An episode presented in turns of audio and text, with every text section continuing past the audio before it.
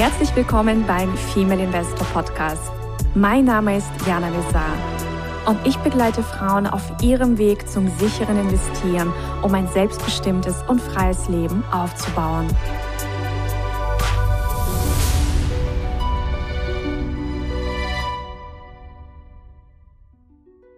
Hallo liebe Investorinnen und angehende Investorinnen. Ich habe heute ein ganz, ganz spannendes Thema für euch mitgebracht. Es geht heute mal nicht um Aktien, es geht nicht um Optionen, es geht nicht um Kapitalmärkte im klassischen Sinne, sondern wir sprechen über Weininvestments. Das hatten wir hier noch gar nicht und ich bin da auch selber schon sehr gespannt, denn ich habe selber noch nie in Wein investiert, trinke aber ganz gerne einen guten Wein und freue mich deswegen wahnsinnig auf unseren heutigen Gast und und zwar ist das Tristan Berghaus. Und ich sage es mal, herzlich willkommen beim Female Investor Podcast, lieber Tristan. Hallo Jana, vielen Dank, dass ich hier sein darf heute. Sehr schön. Lass uns vielleicht erstmal damit beginnen, dass wir deine Reise beleuchten. Also wie bist du überhaupt zum Thema Weininvestment gekommen? Genau, sehr gerne. Also ähm, ja, vielleicht auch nochmal Hallo an alle Zuhörerinnen und äh, hoffentlich auch einige Zuhörer. Ähm, genau, ich bin der Tristan. Ich sitze hier in der in der schönen Domstadt Köln und äh, habe hier das Unternehmen Berghaus und Zieh mitgegründet. Und ähm, genau, Berghaus und Zieh ist ein Weininvestmentanbieter hier äh, ja für Deutschland eigentlich. Und wie sind wir zu dem Thema gekommen? Ähm, lässt sich vielleicht so ein bisschen auf meine Geschichte auch zurückführen. Also ich bin äh, tatsächlich gebürtiger Brite, mhm. bin in England geboren und aufgewachsen. Und in England ist Wein als Investment ein Thema, was schon seit vielen Jahrzehnten eigentlich äh, ja, anerkannt und praktiziert wird. Und äh, einer meiner Verwandten äh, macht ja, Weihnachtsinvestment oder betreibt das für seinen privaten Vermögensaufbau schon seit über drei Jahrzehnten. Und daher kannte ich dieses Thema Weihnachtsinvestment schon etwas länger, sage ich mal. Und ähm, ich persönlich habe tatsächlich äh, hier in der Universität zu Köln BWL studiert, bin also eigentlich studierter Betriebswirt, habe aber während des Studiums immer Wein als roten Faden gehabt. Also egal, wo ich auf der Welt war, ich habe auch, äh, wie du, viele verschiedene Praktika gemacht, Jana. Und äh, überall, wo ich war, habe ich immer Wein so als roten Faden gehabt, habe viele Weinproben gegeben, vor allem im irgendwo gehobenen Segment, habe mich dann irgendwann auch auf sehr alte Weine spezialisiert, weil ich es einfach spannend fand, ja alte Jahrgänge zu verkosten und das dann auch als Erlebnis zu teilen. Und das war so mein Einstieg eigentlich in die Weinwelt. Und dann über, über die Jahre hat sich das immer weiter, ich sag mal, fokussiert auf diesen Fine Wine Bereich, wo ich dann am Ende auch nach dem Studium das Unternehmen dann mit äh, zwei Mitgesellschaftern gegründet habe, mit Peter Oernig und Martin Damrath. Und dann haben wir noch einen vierten dieses äh, oder letztes Jahr, jetzt ist es ja 2023, mit ins Boot genommen, den Dennis Pelzer. Und wir vier bilden quasi äh, das Team von Berghaus und Sie. Mhm, spannend. Und ähm, wie müssen wir uns jetzt ähm, so ein Weininvestment vorstellen? Ähm, weil die meisten Ladies bei uns kennen äh, ja also quasi, dass wir uns selbst unser Portfolio zusammenstellen. Also wir finden mhm. wundervolle Qualitätsaktien und ja bestücken quasi unser Portfolio selbst. Wie ist das bei euch? Also stellt ihr das Portfolio zusammen und wenn ja, wie geht ihr dabei vor? Genau, also du hast schon Qualitätsaktien genannt. Es gibt auch tolle Qualitätsweine, wie man im Deutschen ja auch so schön sagt. Ähm, also es, man muss vielleicht so ein bisschen da auch ausholen.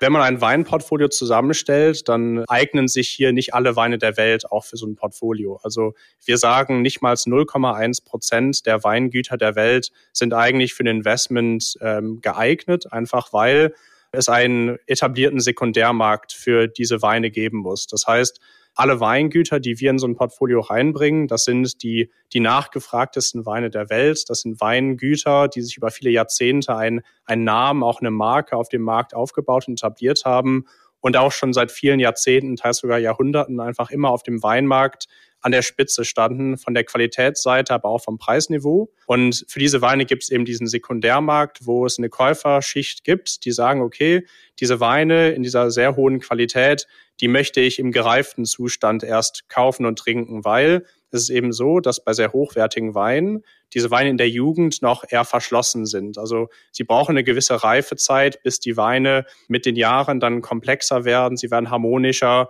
Äh, das Ganze wird ein eher rundes Ding, wenn man so sagen kann. Und diese Zeit wollen wir eben überbrücken mit der Investmentdauer. Das heißt, man hat ein Weinportfolio, was man über uns akquiriert, mit Wein aus sehr hochwertigen Jahrgängen von sehr hochwertigen Weingütern. Und dieses Portfolio, das wird dann eingelagert. Also wir lagern alle unsere Kundenweine in einem Zollfreihafen in der Schweiz ein. Und hier gibt es eben ideale Umgebungsbedingungen, dass die Weine gut reifen können. Das heißt, man hat eine kontrollierte Klimatik. Das heißt, die, die Temperatur ist geregelt bei konstanten 13,5 Grad. Man hat eine Luftfeuchtigkeit, die reguliert ist. Und das ermöglicht eben eine ideale Lagerung der Weine. Und auf der anderen Seite hat man aber auch in dieser, in dieser Lagerumgebung in diesem Zollfreihafen auch den Vorteil, dass man als Privatperson die Mehrwertsteuer aussetzen kann. Das heißt, wer bei uns Weine kauft, der muss nicht erstmal die 19 Prozent Mehrwertsteuer zahlen, die man ja sonst zahlen müsste, wenn man es im heimischen Keller zum Beispiel einlagern würde, sondern solange man in diesem, in diesem zollfreien System, sage ich mal, bleibt, bleibt die Umsatzsteuer auch ausgesetzt. Und wenn der Investmentzweck auch erfüllt wird, das heißt, das Weinportfolio auch weiterverkauft wird, dann bleibt es auch in dem ganzen Prozess so genau, das, das vielleicht so als, als erstes äh, grobes Intro. Mhm. Und ich würde vielleicht noch ganz kurz was zur Systematik auch sagen, auch warum Weine überhaupt an dem Wert steigen. Also ich hatte ja ähm, gesagt, dass wir schon mit den, mit den seltensten Weinen auch der Welt dann handeln, die auch diese Portfolios einbringen. Und das sind Weine, auch Weingüter, die sehr limitierte Mengen produzieren. Und wenn dann ein Jahrgang auf den Markt kommt, dann hat man ja ein fixiertes Angebot auf dem Markt.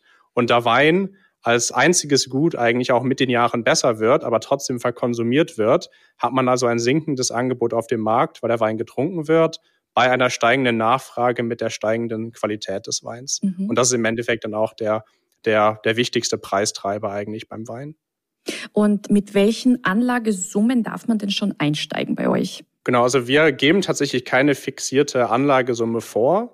Aber der, der Handel mit, mit den Weinen, äh, die wir quasi hier in Portfolios reinbringen, das wird in Gebinden vollzogen. Also weltweit, wenn man auf dem Weltmarkt Weine handelt, wie wir es eben tun, da handelt man im Standard immer mit einer Sechser Originalholzkiste. Das heißt, es ist eine Kiste mit sechs Flaschen Wein drin. Und wenn man jetzt ein Portfolio ja baut, äh, das wird dann äh, hoffentlich auch jeder so bestätigen, dann sollte man ja ein diversifiziertes Portfolio auch hier aufbauen. Also beim Wein was ist da die Diversifikation? Also man hat im Endeffekt verschiedene Kisten von verschiedenen Weingütern und das dann über verschiedene Regionen gestreut. Also wir haben klassischerweise in Portfolios eigentlich immer vier Regionen vor allem abgedeckt. Das ist einmal das Burgund in Frankreich, die Champagne in Frankreich, dann äh, das Bordeaux natürlich, die Region Bordeaux, äh, was so der Klassiker eigentlich auf dem Investmentmarkt vielleicht auch ist. Und dann seit einigen Jahren ist auch Italien zum Beispiel, die Super Toskana ist sehr interessant. Und das sind so die vier Regionen, die wir abdecken. Und wenn man hier von einem sehr hochwertigen Produzenten eine Kiste Wein dann mit reinbringt, dann ist man schnell, ich sag mal so bei um die 10.000 Euro. Und das ist auch das, wo wir sagen, da lohnt sich so der Einstieg. Man kann natürlich auch kleinere Portfolios bauen, das, das geht auf jeden Fall. Aber wir würden immer empfehlen, natürlich auch hier zumindest eine kleine ein kleines Maß an Diversifikation auch mit reinzubringen. Mhm. Und welche Anlagedauer ähm, ist anzuraten? Genau, also wie schon erwähnt, äh, Wein ist ja hier ein physisches Produkt, was eben mit der Zeit reift. Und ähm, wenn man dann auf Weinkritiker zum Beispiel schaut, wird immer ein, ein gewisses Trinkfenster vorgegeben. Und dieses Trinkfenster das heißt, dass äh, ein Weinprofi, ein Weinkritiker hat den Wein in der Jugend verkostet, wo der Wein noch sehr jung ist und er sagt dann, okay, die Qualität des Weins, dieser Jahrgang ermöglicht eine Lebensdauer von, ich sag mal, 60 Jahren. Das ist bei diesen hochwertigen Weinen auch äh, sehr gut möglich und er gibt dann meistens ein Trinkfenster an, okay, ab 2032 würde ich jetzt anfangen, den Wein zu trinken und er, der Wein ist vermutlich trinkbar bis 2072. Und dieses Trinkfenster ist eben auch eine ein, ja, ein Trinkfenster, was natürlich die ganze Welt dann sehen kann. Das ist das, was der Kritiker empfiehlt. Und viele, die dann einen Wein gereift und auch kaufen, schauen dann auch auf die Kritiker und gucken, okay, was sagen denn die, was sagt die Fachpresse, ab wann ist so ein Wein denn gut trinkbar? Das heißt, mit unserer Anlage wollen wir eigentlich diese Zeit überbrücken bis zum Start des Trinkfensters, um dann den Wein wieder in den Markt zu verkaufen. Und da kann man sagen, je nach Wein sollte man eigentlich schon so acht bis zehn Jahre als Mindestanlagezeit sich eigentlich da auch für nehmen. Mhm. Und wenn dann quasi, wenn ich jetzt mir so ein Portfolio zusammenstellen lasse und ich investiere und ich weiß nicht, halte das jetzt zehn Jahre und ich verkaufe das oder mein Portfolio wird verkauft, ist dann quasi dieser Ertrag steuerfrei?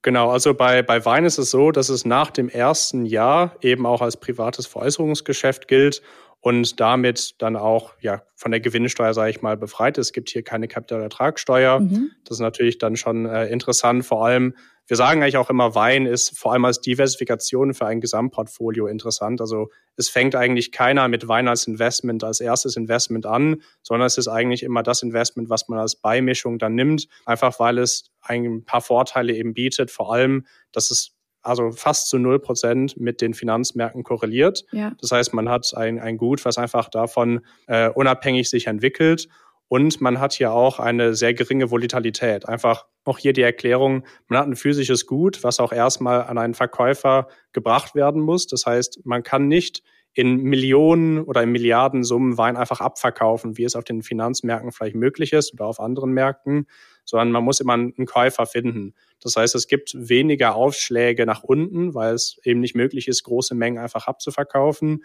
Aber auf der anderen Seite die, die Ausschläge nach oben können auch passieren. Zum Beispiel, wenn ein Kritiker einen Wein neu bewertet, vielleicht nach fünf oder zehn Jahren und dann die Bepunktung vielleicht von 98 Punkten von den Weinen auf 100 Punkte hochsetzt, dann kann es mal sein, dass zum Beispiel dieser Jahrgang sich auch im Preis einfach mal verdoppelt. Mhm.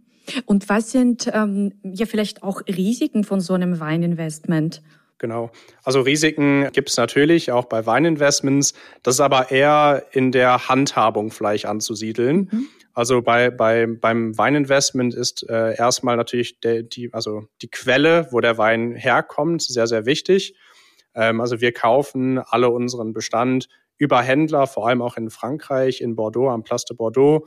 Wir sind auch äh, Mitglieder der internationalen Weinbörse Livex in London. Und hinter diesem Netzwerk oder hinter dieser Börse ist ein großes Handelsnetzwerk auch angeschlossen, wo man eben einem bestimmten Handelsstandard auch Weine handelt. Und dadurch können wir quasi, äh, ja, ich sag mal, eine, eine sehr, eine, ja, was kann man sagen, die maximale Provenienz beim Weinkauf auch anbieten.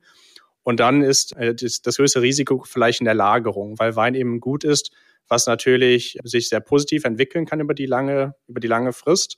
Aber wenn man es eben nicht korrekt macht, kann es sich auch eben zum Negativen hin entwickeln. Und vielleicht, wenn man bei, in einem Raum Weine einlagert, die mal 10 Grad wärmer und dann 10 Grad kälter sind, dann ist das natürlich für den Wein nicht gut.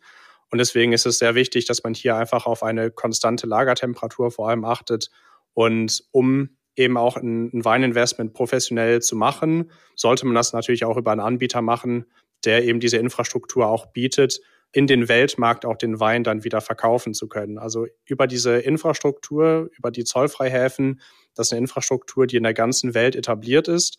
Und wir haben auch die Möglichkeit, unseren gesamten Bestand, den wir in der Schweiz eingelagert haben, auch nach Singapur zu verkaufen, nach Hongkong, in die USA und sind somit damit also nicht auch auf einen, auf einen nationalen Markt irgendwie eingeschränkt, sondern können eben auf dem gesamten Weltmarkt auch mit dem Kundenbestand äh, ja eben auch handeln. Mhm. Aber äh, vielleicht um, vielleicht kann man das auch falsch verstehen. Wir handeln nicht mit den Weinen unserer Kunden, sondern unsere Kunden sind immer Eigentümer ihrer Weine. Das heißt, wenn ein Kunde dann sein Portfolio auflösen möchte, dann können wir mit den Weinen nach, nach außen gehen und sagen, okay, äh, wir suchen jetzt einen Käufer für, deinen, für deine Weine, ähm, aber wir verkaufen jetzt nicht, ohne die Einwilligung eines Kunden zu haben. Mhm, sehr schön. Und äh, welche Renditen lassen sich da so typischerweise erzielen? Genau, also die Renditen in der, in der Weinwelt sind an sich schon sehr kompetitiv, kann man eigentlich sagen.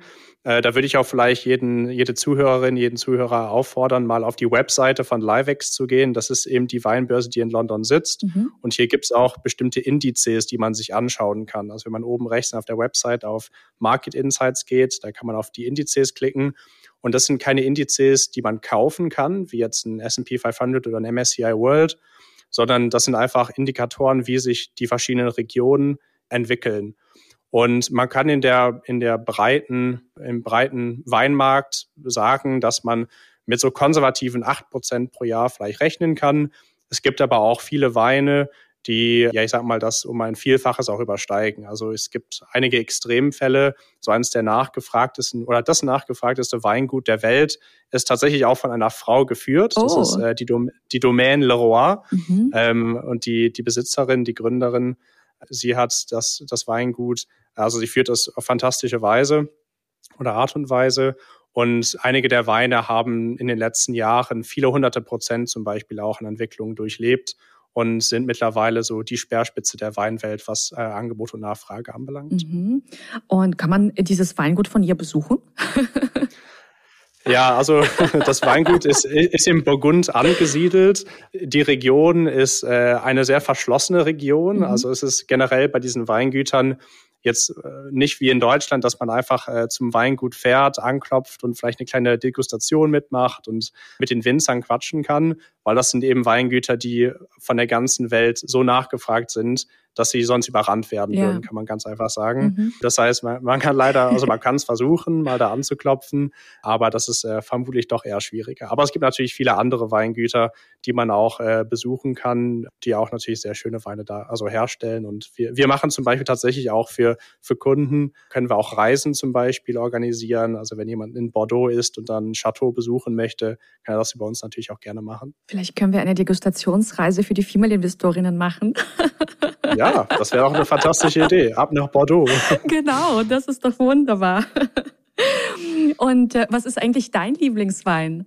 Ja, ähm, also ich glaube, Weinliebhaber landen oft, äh, wenn sie irgendwie die ganze Welt mal probiert haben, tatsächlich auch im Burgund. Mhm. Einfach weil das Burgund so über viele Jahrhunderte die Produktion von Pinot Noir oder Spätburgunder eben perfektioniert hat und einfach von den Erträgen sehr, sehr streng ist. Also meiner Meinung nach für meinen Geschmack.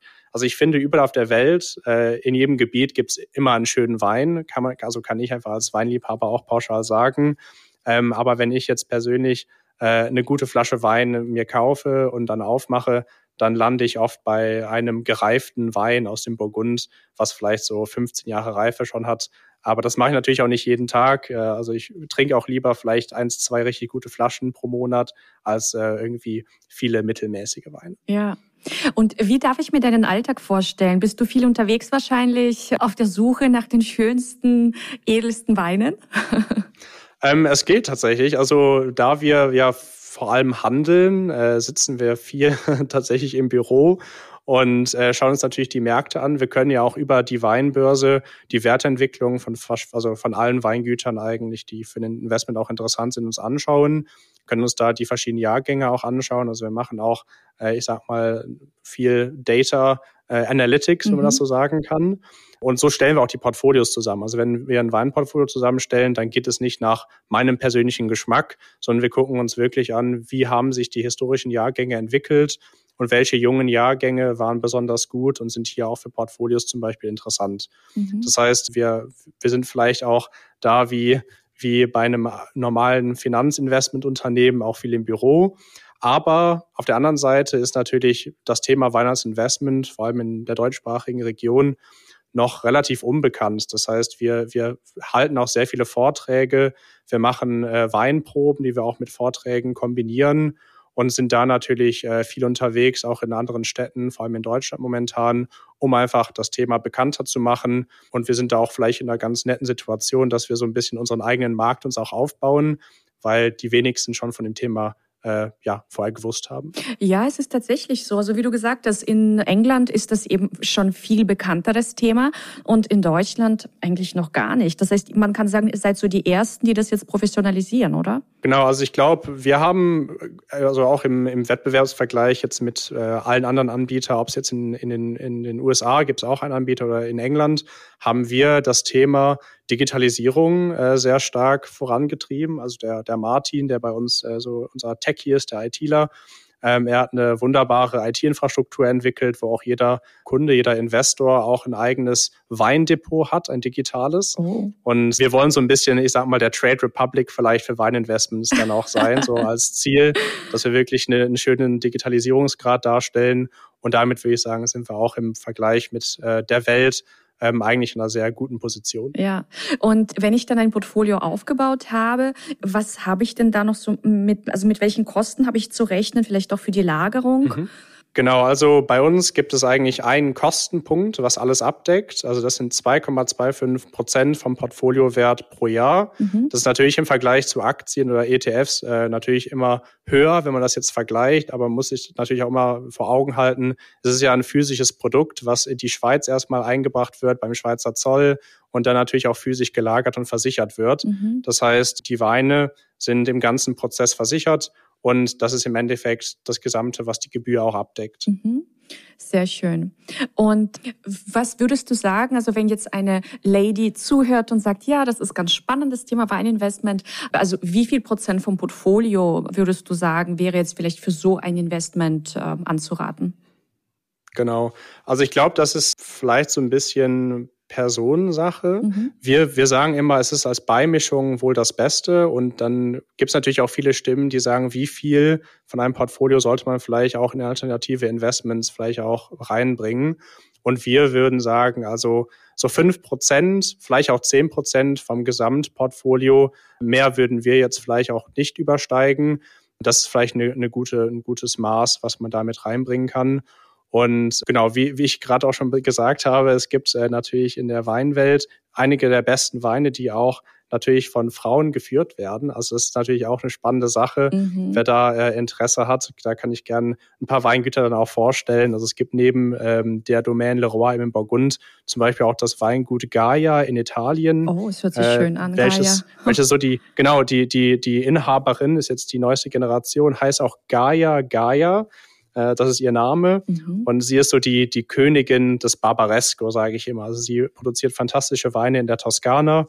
Und dann, ähm, so als gutes Beispiel ist in der Champagne, die neue Kellermeisterin bei Krug äh, heißt Julie Caville. Und sie ist zum Beispiel eine fantastische Frau, die hervorragenden Champagner produziert. Und Krug als Champagner ist eben auch hier für unsere Portfolios immer sehr interessant weil es von dem Qualitätsniveau einfach an der Spitze angesiedelt ist. Mhm. Ja, auf jeden Fall ein sehr interessantes Thema. Und in welchen Anlageklassen bist du noch unterwegs als Investor außer Wein? Genau, also ich persönlich bin tatsächlich sonst eigentlich sehr klassisch unterwegs. Also ich habe natürlich ein Aktienportfolio und ein ETF, also meine ETFs. Ich nutze tatsächlich also keine Werbung für Trade Republic, aber ich finde, die haben das sehr schön gelöst. Bin da auch äh, zufrieden und äh, da investiert. Und mhm. ähm, ich meine, ich bin jetzt äh, noch im jüngeren Alter angesiedelt. Also ich habe noch ein paar Investmentjahre vor mir, aber ich finde jetzt vor allem als junges Unternehmen finde ich das Thema Startup-Beteiligung sehr spannend. Ja. Einfach weil man so auch Geschäftsmodelle, die einfach vielleicht auch für die Welt interessant sein müssen oder interessant sind, äh, auch damit einfach helfen kann. Und ich glaube, es gibt sehr viel Potenzial, auch weltweit, jetzt nicht nur in Deutschland, was vielleicht nicht gut genug ausgeschöpft wird, weil einfach in der Region vielleicht die Infrastruktur für Startups noch nicht so ausgebaut ist wie in anderen Städten. Und ich glaube, das bewegt sich schon in, ganz, in eine ganz gute Richtung. Und mit dem Internet kann natürlich auch ähm, jede gute Idee auf der Welt, egal ob es jetzt in, in Indien oder in äh, sonst wo auf der Welt, ich sag mal, äh, hervorkommt, man kommt ja überall eigentlich jetzt mittlerweile, äh, wenn man eine gute Idee hat und den Drive hat, auch dann an, an Kapital. Aber ich finde persönlich einfach Beteiligung auch sehr spannend. Mhm.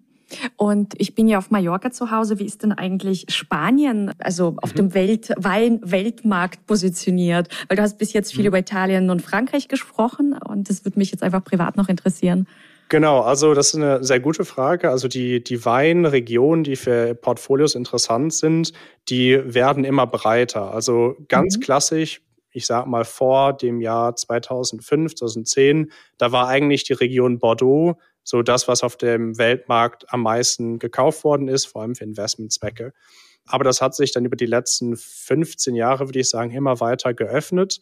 Einfach auch im Zuge, ja, also das Internet ist natürlich ein bisschen älter, aber da die Datenverfügbarkeit einfach jetzt so international ist, kann jeder auf der Welt bekommt so viele Informationen über alle möglichen Weine der Welt und kann natürlich mit wenigen Klicks dann auch sich die Bewertungen von Weinjahrgängen, von Weinkütern anschauen. Dementsprechend ist die Nachfrage nach auch sehr limitierten Weinen immer größer geworden und wird vermutlich auch immer größer werden. Und Spanien hat, ich sag mal, jetzt momentan schon einige Weingüter, die auch sehr spannend sind. Also ein Klassiker ist Vega Sicilia. Der Vega Sicilia, äh, Vega Sicilia Unico ist einfach ein Wein, der seit vielen Jahrzehnten auch so einer der besten Weine, wenn nicht sogar der beste Wein Spaniens ist. Und der ist auch für Investmentportfolios da sehr interessant. Dann gibt's Pingus als weiteres Weingut. Und im Rioja gibt es natürlich auch einige spannende Weine. Und das wird immer mehr, also es wird immer interessanter, einfach weil ja es so vielleicht Spillovers gibt. Also es gibt Weinregionen, die einfach so eine immense Nachfrage schon haben, dass sie auch in den nächsten 10, 20 Jahren diese Nachfrage niemals bedienen könnten. Deswegen schauen natürlich auch äh, Weininvestoren, auch Weintrinker nach neuen Regionen, wo bekomme ich vielleicht sehr gute Weine noch für einen besseren Einstiegskurs, wenn man das so sagen kann. Und da ist Spanien auf jeden Fall vorne mit dabei, auch das Rhontal in Frankreich, aber auch international, zum Beispiel in Südamerika oder auch in den USA, äh, gibt es natürlich viele hervorragende Weine, die da auch immer interessanter werden. Mhm. Und wenn jetzt ähm, eine Lady sagt, oh spannend, ich möchte da einfach mehr darüber wissen, wie tritt man am besten an euch heran? Sollen wir in den Shownotes einfach eure Website verlinken oder also wie ist dann einfach auch der Prozess? Genau, also der Prozess ist da eigentlich sehr entspannt. Also du kannst natürlich gerne unsere Website verlinken. Der Martin hat eine sogenannte Wine Intelligence entwickelt. Oh. die man auf der Website auch austesten kann. Im Endeffekt mhm. kann man da, ich sag mal so ein paar Fragen beantworten mit einigen Klicks. Also wie ist so der Investmentstil der Person? Und am Ende bekommt man einen Portfoliovorschlag dann per E-Mail zugeschickt und kann so auch ein bisschen ein Gefühl bekommen, okay, was landet denn in so einem Weinportfolio? Und danach gehen wir eigentlich auch immer in ein persönliches Gespräch hinein, weil wir auch das Thema immer jedem persönlich nochmal vorstellen. Also es gibt natürlich immer Fragen zu dem Thema, weil es ja auch ein erklärungsbedürftiges Produkt ist. Und äh, bei uns gibt es immer eine persönliche Beratung wo wir dann alle Fragen klären. Und ähm, genau, dann, wenn jemand dann sagt, okay, das ist für mich interessant, dann erstellen wir auch immer ein persönliches Portfolio nochmal für die Person oder bringen vielleicht einige Weine noch in diesen automatisierten Vorschlag mit rein oder nehmen auch vielleicht einiges nochmal raus. Und äh, genauso entsteht dann für jeden immer was Individuelles, was dann auch ganz einfach dann in Rechnung gestellt wird. Und mhm. dann gehen die Weine in die Schweiz und reifen vor sich hin. Und man hat dann bei uns dann, wie gesagt, diese digitale Infrastruktur worüber man das Portfolio dann managen kann. Ja, das heißt, man kann dann Einblick nehmen in dieses digitale Portfolio und schauen, zum Beispiel nach zwei Jahren, wo ist der Wert vom Portfolio, richtig? Genau, also wo ist es in zwei Jahren? Das würde man in, in, dem Jahren, in, genau in, in acht Jahren. Also in dem Vorschlag könnte man das auch nicht, weil das wäre ja in der Zukunft. Aber was wir in dem Vorschlag immer drin haben, das sind Referenzjahrgänge. Das heißt, wir mhm. schauen uns natürlich Jahrgänge in der Vergangenheit an wie haben die sich entwickelt, die vielleicht auch ähnlich bepunktet worden sind von Weinkritikern. Und das sind natürlich Indikationen, wie könnte sich so ein Wein dann auch in den nächsten Jahren entwickeln. Vor allem, weil man natürlich viele Faktoren hat, die einfach auf der Welt die Weinverfügbarkeit äh, immer mehr einschränken werden. Also man sieht es in den klassischen Regionen, vor allem im Zuge der Veränderung des Klimas, dass es einfach weniger Wein gibt und die Weine auch von dem Klassiker, sag ich mal, auch mit der Zeit auch abweichen werden, einfach weil neue Rebsorten vielleicht in die Region auch mit reingebracht werden müssen. Dementsprechend sind wir sehr froh, dass wir vor allem in den letzten Jahren ein paar sehr, sehr schöne Jahrgänge hatten. Wir hatten tolles Wetter. Und das sind Jahrgänge, die in den nächsten 30, 40 Jahren wahrscheinlich so die Klassiker des Jahrhunderts auch sein werden. Mhm. Ja, wunderbar. Dann bedanke ich mich bei dir für die spannenden Informationen und ja, wir bleiben einfach in Kontakt und ihr Ladies, äh, schaut euch einfach mal um, macht den wundervollen Wine Intelligence Test und ja, vielleicht machen wir wirklich noch gemeinsam eine Degustationsreise für die Ladies. Das fände ich eine hervorragende Idee. Vielen Dank. Ja. Super, dann danke ich dir, Tristan, und bis ganz bald. Und ihr Lieben, bis zur nächsten Folge. Ciao. Ciao. Das war der Female Investor Podcast. Für mehr Inspirationen, wie du mit Leichtigkeit zur Investorin wirst, schau gerne auf meine Website www.female-investor.com. Bis zum nächsten Mal, deine Jana.